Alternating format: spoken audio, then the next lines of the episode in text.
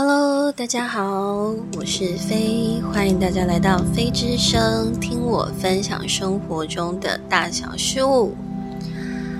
嗯，上个星期呢，突发性的没有更新，原因是因为就是之前我有说过小朋友，然后因为小朋友的学校很临时性的停课，所以变成我其他的东西就是。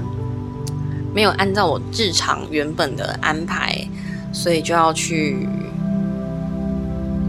改变一下。然后，所以我这礼拜会更新，然后下个礼拜我也会更新，这样等于连着两周。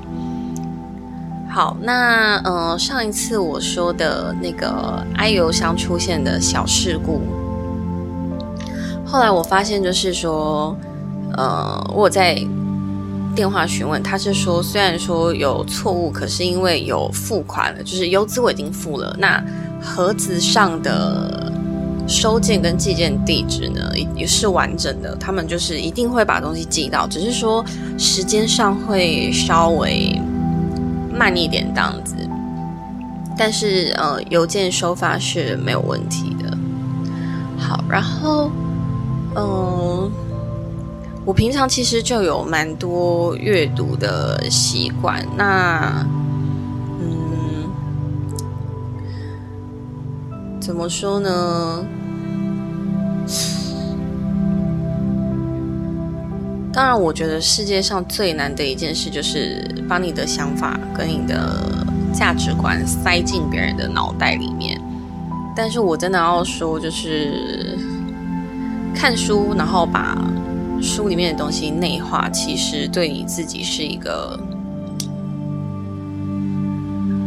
学习嘛，也算是一种修炼。我觉得。那最近有一本书，我已经看完了。那这本书，我觉得不管你是属于一般人，或是属于灵性学习道路上的人，我觉得这都是一个蛮适合你看的书。书名叫做《你以为的偶然都是人生的必然》。其实它不是讲的，就是就是说，哦，你怎么努力都没有用。其实它里面有一个很重要的观念，就是心境决定你看见的世界。我觉得这是一个很重要的事情。那当然，里面还有很多其他我觉得很棒的观念。我觉得很棒的部分，我都有稍微做记录，我可以跟大家稍微分享一下。比如说，大富大贵就是好命吗？其实天下间最难得的是平凡的命，最可贵的也是这种。可惜一般的人都不觉得，阳光与阴影共存。世间万物都是一体两面的，只有相对，没有绝对。种什么因得什么果，意思就是事出必有因，有因才有果。所以你做的每一个选择，都像是一条锁链，环环相扣。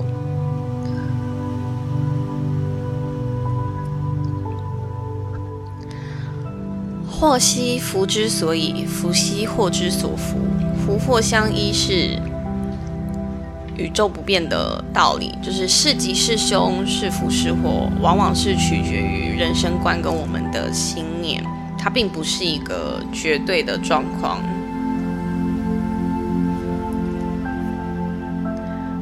还有什么呢？这本书里面我画的重点还蛮多的。还有就是要相信命运呢，还是要相信人定胜天？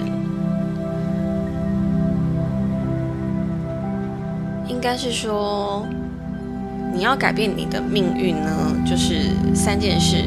第一个就是你的天赋跟你的性格造成的规则。第二个是能力，第三个是意愿。能力就是你要有自己的能力及才干。第三个是意愿，就是你跟他说了一堆，他如果自己本身就没有很想改变的话那其实你说再多也是没有用的不是吗？再来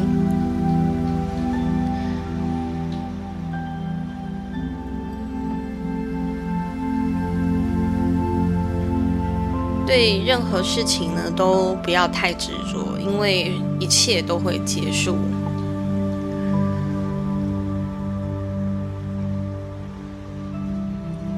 还有就是绝对的好命并不存在，我们可以追求的是相对的幸福，因为幸福，幸福不是一种绝对的状态，幸福是一种心态。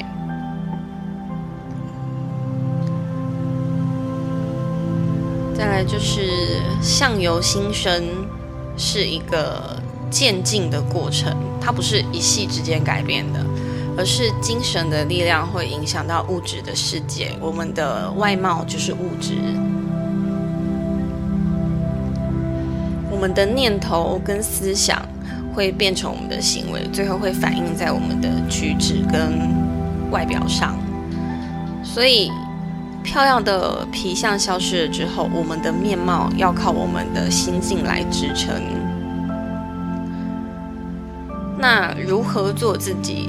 很多人都在提倡做自己，可是做自己这件事情呢，比想象中还要困难。因为第一个就是，我们如果不了解真正的自己是什么样子，我们要怎么做自己？你是要做真正的、真实的自己，还是要做别人眼中看到的自己？第二个就是，就算你真的做自己好了。你把全身上下不管好的坏的的特质，全部都把它发挥的淋漓尽致，那这样子就算是做自己吗？还是你是一个毁誉参半的人呢？如果这样的话，你应该会变成一个毁誉参半的人。大部分中年危机出现的时候呢，它的种子。都是在你年纪轻的时候埋下的。那会有这个原因，是因为你连自己都不知道自己想要的是什么，你的兴趣、你的天赋你都不知道。那可能是你觉得有工作就做，或看别人做什么就跟着做，就到最后到了年过四十四十五、五十之后，你回头一看，发现我怎么觉得好像有一种空虚感，怎么样都不快乐。你就会开始怀疑自己的人生，所以我们在前进的时候，一定要搞清楚自己是一个什么样的人，我有什么天赋，我适合什么职业。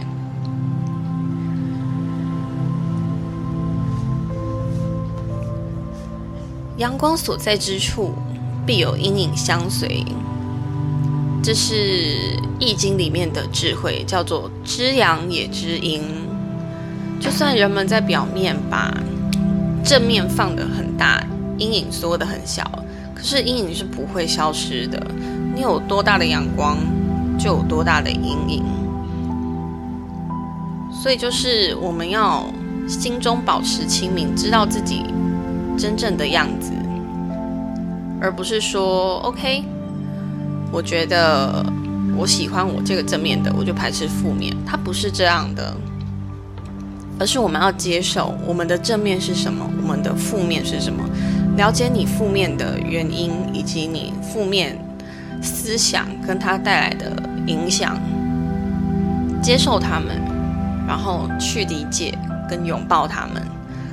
当然，这不是一个容易的事情。我要先说，这真的不是一件容易的事，因为有很多人是。可能我比较奇怪，我是一个很乐意接受自己所有面相的人，因为我觉得这样的我才是一个完整的状态。可是我知道有很多人是拒绝承认自己阴影面相，但是你越压力，它的反弹就会越大。所以这要说是人性吗？还是说是心性呢？我觉得从接受开始。关于这个方面，从接受开始，可能会是一个比较容易做到部分。你先不要强求自己，如果你真的做不到，你就先不要强求自己去爱他们或拥抱他们。你先去接受、理解他们。比如说，你脑中出现了不好的感受或者是想法的时候，你先去厘清什么原因造成这个感受出现，然后后造成你有这个想法出现，原因是什么？你联想到什么？那你这样回溯一个一个去想，我会建议写下来，因为写下来的时候比较，第一个比较有条理，第二个它可以帮助你搞清楚自己的思想卡在哪里。那你联想到什么，你把它写下来，你就会知道说，哦，原来我这个东西会有这个反应，原因是那样。那我这个东西的这个反应。原因是那样，我可以分享一个，嗯，我忘了有多久，有最少一两年了吧。就是我说我有小朋友嘛，那我其实还蛮喜欢带着小朋友跟家人一起去用餐的。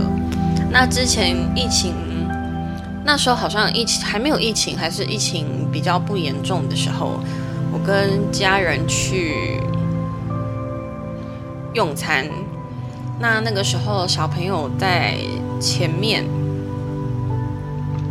那我是跟我的妈妈还有我的妹妹去用餐的，然后我忘了他们讲的起因是什么。好像是我的小朋友讲了讲了什么话，还是他的动作，我不是很记得。因为我我不诶，我要先说，我不是很记得的原因，是因为我已经把这些事情整个厘清过，然后我找出我的情绪连接的动机还有原因，所以这件事情对我来说，它就是一个已经解决的事件，就变成我现在要要花时间认真想。对，但是我如果这件事情没有解决的话，这件事情它就会非常清晰的烙印在我的脑海里面。那我反正那个场景就是用餐，好像是说我的小朋友就是，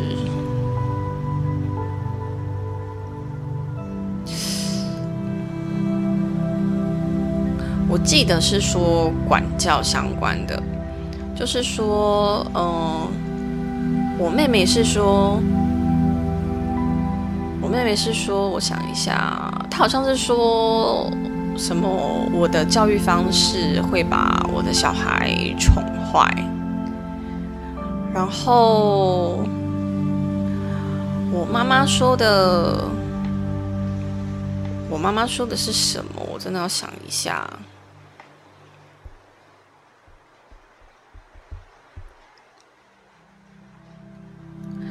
我妈妈，我妈妈说，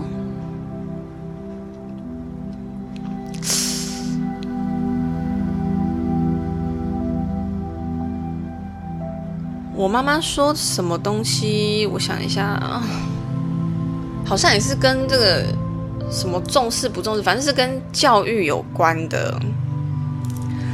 然后。应该是属于那种小孩子的时期被忽视，可是我真的忘记我讲什么。可是我为什么生气的原因，我有我我有记得。呃，我妹妹的原因的话，我生气的原因是因为她说，她好像是说我没有管管小朋友，会让他就是那个，反正就是长歪的意思啊。那。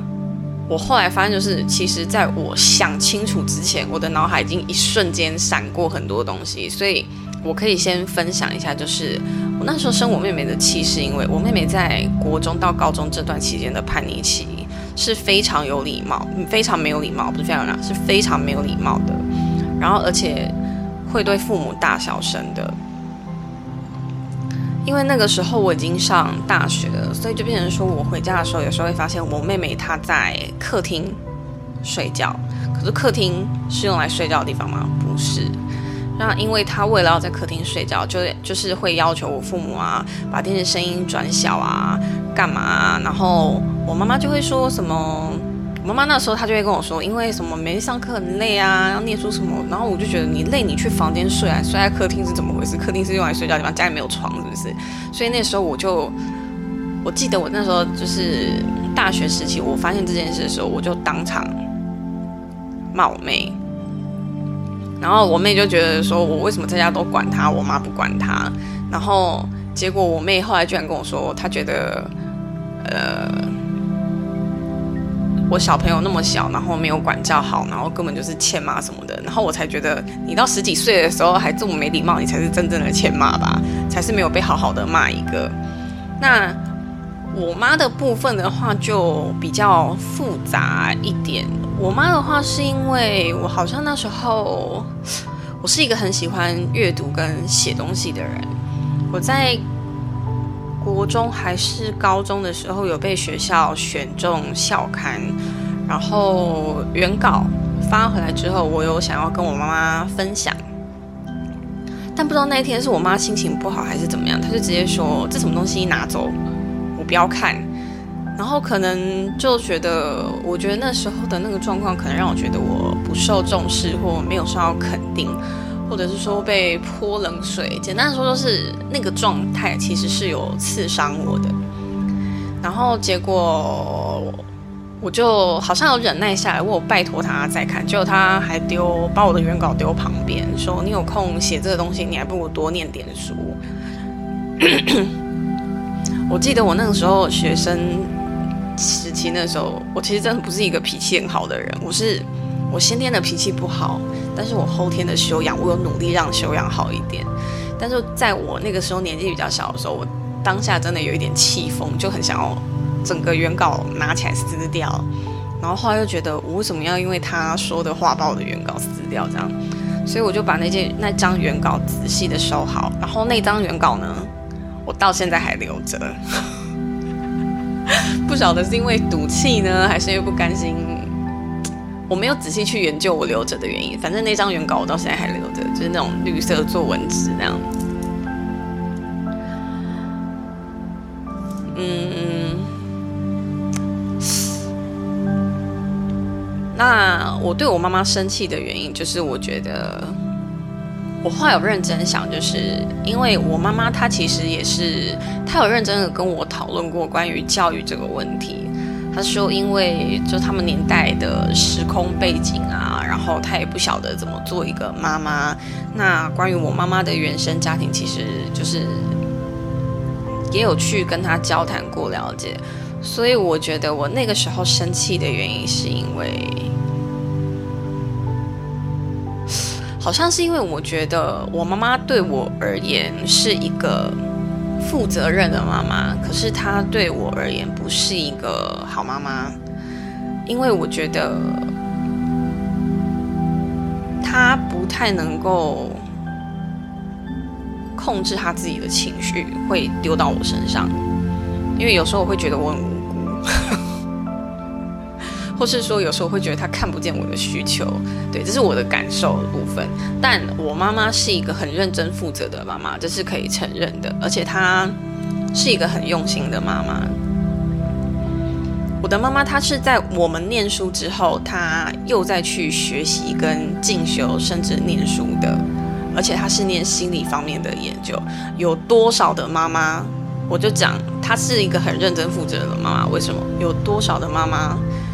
会为了想要跟小朋友就是好好的相处，或者是说要知道怎么样教育小孩，然后或者是说想要跟小孩一起成长之类的原因，愿意因为小孩重新去学校念书的，不是出于个人哦，有一半是出于个人，但是有很大一部分是出于小孩。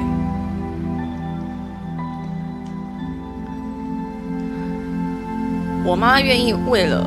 我跟我妹妹两个小朋友，我们家的两个小孩去重新学习跟念书，当然有一部分就是也是为了他自己。可是他有为了我们重新去学习如何跟我们相处这件事，我觉得他就是一个跟他们那一辈的父母比起来，我觉得这就是一个很难得的事情了。那因为嗯。因为小时候的这个关系，所以其实，其实我在跟我自己的小朋友相处的时候呢，我就会觉得，我不希望把我小时候曾经有过的不好的体验，让我的孩子再体验一遍。所以就变成说，因为这个状况，我就会对照。如果小时候真的给我留下很深刻的一些记忆的部分，我就会把它对照这样。所以像现在，我有时候也会跟我妈开玩笑，有时候哎。就比如说，人家不是说对自己的小孩跟对孙子辈是不一样的吗？就小时候可能我我被我我被我妈限制的东西，我妈妈如果对我的小孩开放的时候，我就会说：这位太太，你小时候就没有这样对我们这么好啊！你现在对他这样，对我妈妈一开始还会就是想说，她说哪有没有，然后。后来她也会就是会换一个讲法，就想说啊没有啊啊，因为那个是孙子啊啊，你是我女儿啊这样，对她就会把他带过这样。然后她有时候也会说啊是吗？我不记得这样，这是另外一种和解的方式。哦，我可以稍微的分享一下，就是我跟我的妈妈是自从我进入了叛逆期以后，我跟她一路的战争。到上了大学，然后某一天我突然想开了，也不是想开，就突然有一天，就是也是我跟我妈妈就是冲突战争过后，然后那时候的老师突然看了我一眼，然后跟我说了一句话，他说：“你有没有想过？”就是，也许你们之间的共同课题就是这个东西，就是你们的相处跟沟通。你如果说这辈子你没有跟你，就是跟你的妈妈好好的处理完这件事，那你之后下辈子，你如果说你到这辈子就结束了。那你可以去，可能就是不需要再就是轮回啊、历经人世什么的，这比较偏灵性哦，哈。就是你如果没有这种宗教信仰的、没有灵性的概念的话，你就当听故事就好了。对，就是呃，他说，那你可能就是为了这件事情没有做好，所以你要重新跟你妈妈就是重来一遍，就是为了把这件事情。然后我就想一想。我就突然觉得，呃，但是头顶凉到脚底，这样头皮发麻。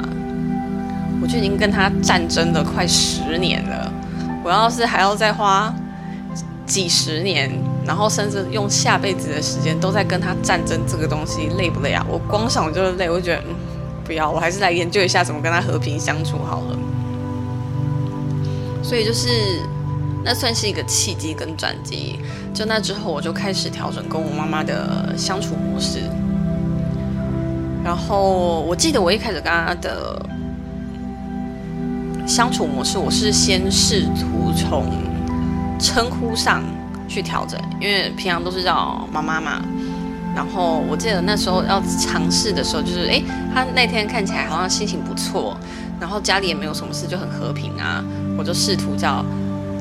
叫他用别的名词叫他，我就记得一开始叫女士，然后好像夫人什么，我记得都换了一遍。然后，然后我妈都不满意，我最后就受不了，我跟说这位太太。然后我妈妈就也，她好像一开始也不是很满意，她说，她说，她说叫妈妈叫什么太太？我说啊，你不就是太太？我说你不是我爸的太太吗？然后我妈妈就赌了一下，她就。不知道该怎么回，然后他就勉强可以接受。我想说，哎呦，太太可以。所以后来我就有时候要跟我妈妈开玩笑的时候，我就开始会用这位太太做开头，这样。那再慢慢的久了以后，我妈大概也习惯了，然后我可能跟她沟通的时候，我们的相处模式就会稍微的比较改变。其实我觉得就是说。愿意跨出那一步很重要啦，应该这样说。就是，嗯，正常的家庭，只要是，我觉得客观来说，我知道我的父母对我很用心，可能他们给予我爱的方式，并不是我想象中我想要的或我需要的那种。但是不可否认，他们是对我非常负责任跟用心的父母。所以，如果你觉得跟父母或跟孩子的相处，就是常常起很多冲突的话，我觉得谁先跨出改变的那一步很重要。那像我妈妈的部分的话，是我觉得前面我没有想要妥协，是因为因为我觉得，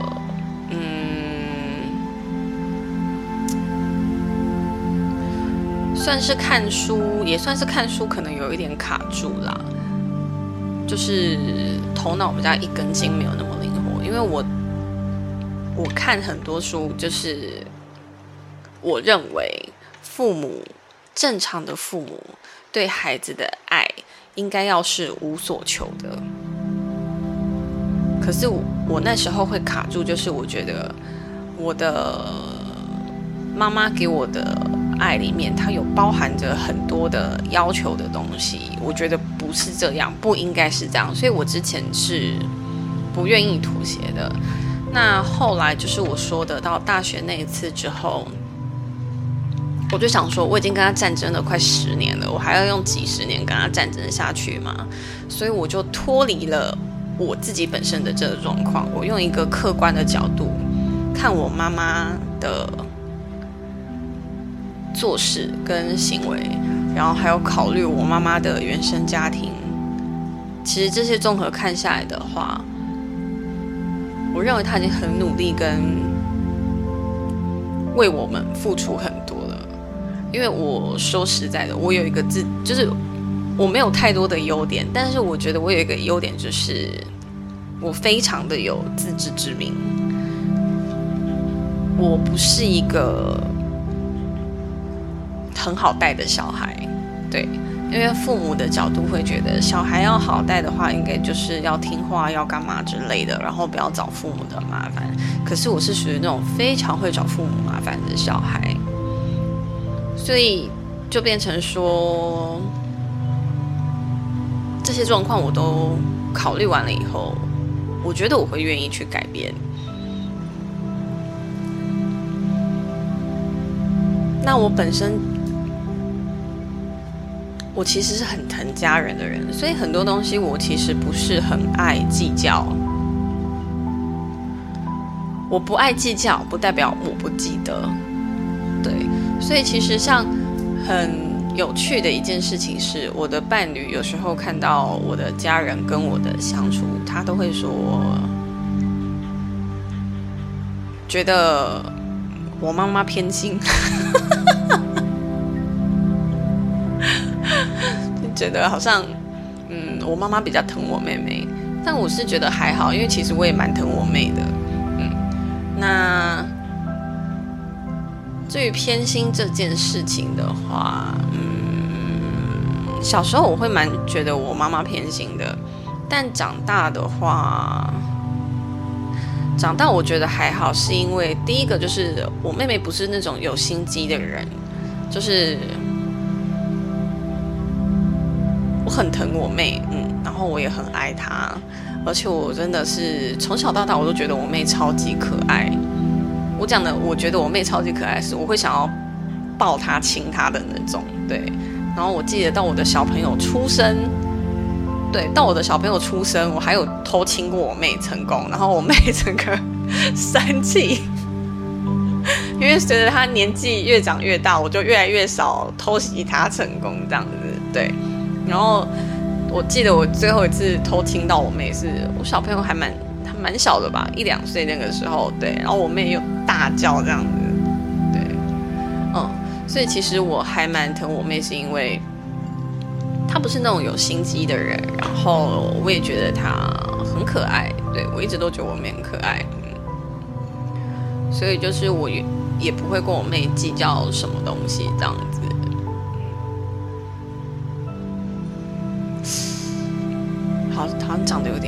今天怎么讲到这边来的？居然不知不觉的讲了快三十分钟，大概是史上最久的一集。嗯，好，那因为主要是在分享呃这本书的内容，那今天的部分的话，我就先分享到这边。那其他的内容的话，我们就下一集我会继续接着分享。那等到把这一本书讲完了之后呢，我们再做新的主题，这样子。嗯，好，那今天就先讲到这边。那如果说你们有什么故事呢，希望我帮你们说，可以在每一集的。下方链接看到我的 link tree 跟我的 IG，你们都可以留讯息告诉我。那如果你们有喜欢我的节目的话呢，都可以按节目订阅。那上架的时候就会收到我的新上架通知哦。哦，或者是追踪我的 IG，也会有每一集的更新。嗯，那另外，呃。我有在进行呃个人占卜，如果有需要的话，也可以从 IG 询问详情哦。那我今天的分享就先到这里结束喽，好像讲太长了。那其他的内容有兴趣的人可以先去买书。那如果懒得看书的人呢，你们可以等待下集，我会继续分享这个书的内容。所以今天先到这里结束喽，我们。下次见喽，拜拜。